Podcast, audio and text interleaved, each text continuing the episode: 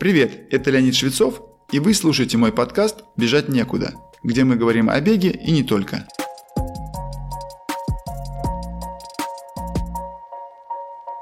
Сегодняшний рассказ не будет всеобъемлющим освещением темы вариабельности сердечного ритма, а скорее введением в информацию об этом показателе, поскольку есть риск и соблазн усложнить тему и уйти в научность.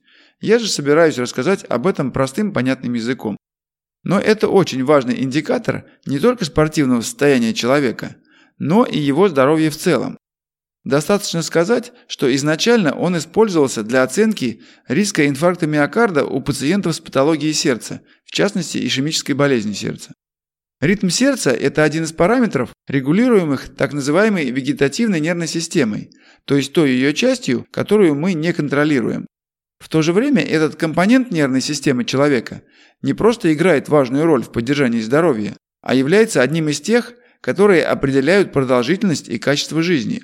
Наверняка вы знаете, что, например, система пищеварения на 100% управляется вегетативной нервной системой, и любые расстройства пищеварения ощущаются нами как серьезный дискомфорт. Возвращаясь к ритму сердца. Когда мы измеряем частоту сердечных сокращений, мы получаем какое-то число сокращений в минуту. Однако это вовсе не означает, что продолжительность каждого сердечного цикла составляет это число, поделенное на 60. Возьму для простоты 60 ударов в минуту.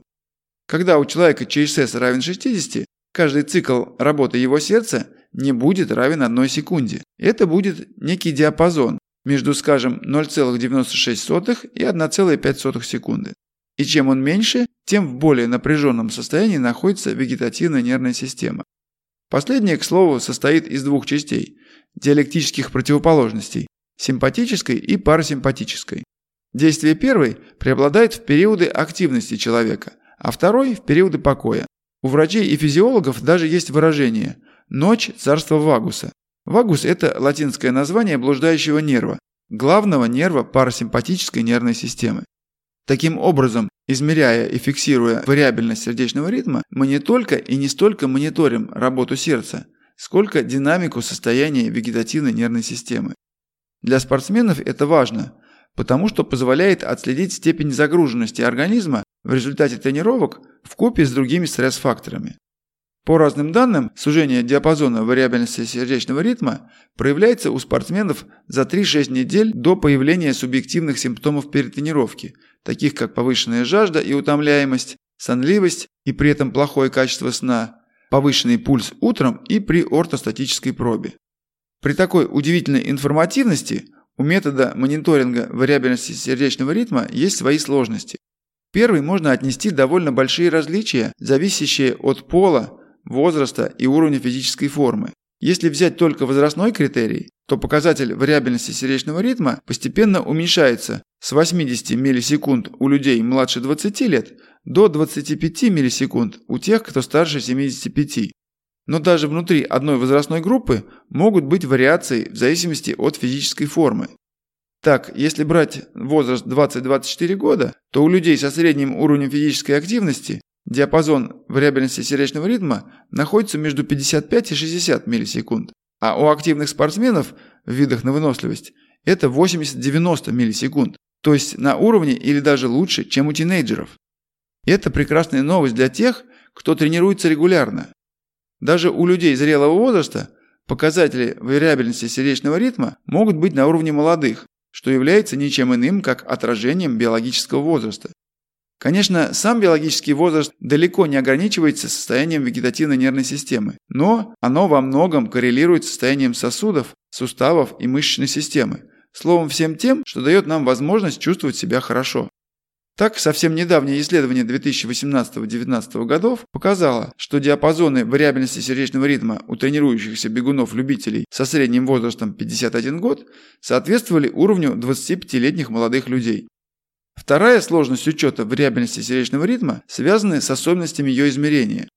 Если вы тренируетесь с использованием современного датчика пульса, таких производителей как Garmin, Polar, Suunto или подобным, то по завершении тренировки они выдают информацию о предполагаемом времени восстановления после выполненной нагрузки. Скорее всего, для расчета этого времени они принимают во внимание и вариабельность сердечного ритма. Но большинство датчиков не обладают так называемой электрокардиографической точностью для определения вариабельности сердечного ритма, потому что, как вы уже наверняка догадались, она должна быть на уровне тысячных долей секунды. Кроме того, для целей фиксации вариабельности сердечного ритма нужны соответствующие приложения. На сегодняшний день есть несколько производителей специальных датчиков высокой точности, но я назову лишь один, который признают все. Он довольно доступен к покупке, а приложение можно скачать. И это нагрудный датчик Polar H10, а приложение, которое можно с ним использовать для регистрации вариабельности сердечного ритма, называется Elite HRV, которое означает Heart Rate Variability. Однако, для того, чтобы ваши данные были пригодными для оценки вашего состояния, нужно соблюдать несколько требований. Первое. Снимайте показания в одно и то же время дня, предпочтительно сразу или вскоре после пробуждения. Второе. Используйте качественный датчик и приложение. Третье. Принимайте всегда одну и ту же позу, как правило, стоя для спортсменов высокого уровня и сидя для всех остальных. Четвертое. Поддерживайте одинаковый ритм дыхания, лучше всего от 7 до 10 дыхательных движений в минуту. Пятое. Снимайте не менее четырех измерений в неделю. Шестое. Отслеживайте тенденции в изменении вариабельности сердечного ритма в зависимости от ваших тренировок. Седьмое. Записывайте общие ощущения вашего состояния, чтобы соотносить их с показаниями. И последнее. Не снимайте показания вариабельности сердечного ритма в день соревнований. Исходя из вышеперечисленного, вы уже догадываетесь, что эпизодическая фиксация вариабельности сердечного ритма в лабораторных условиях не даст вам достаточно информации для оценки вашего состояния. Ведь вариабельность сердечного ритма – это не показатель одного дня, а скорее динамичный график, который постоянно изменяется. Именно эти изменения представляют наибольшую ценность для спортсмена и его тренера, потому что позволяют более точно планировать изменения в тренировочном процессе.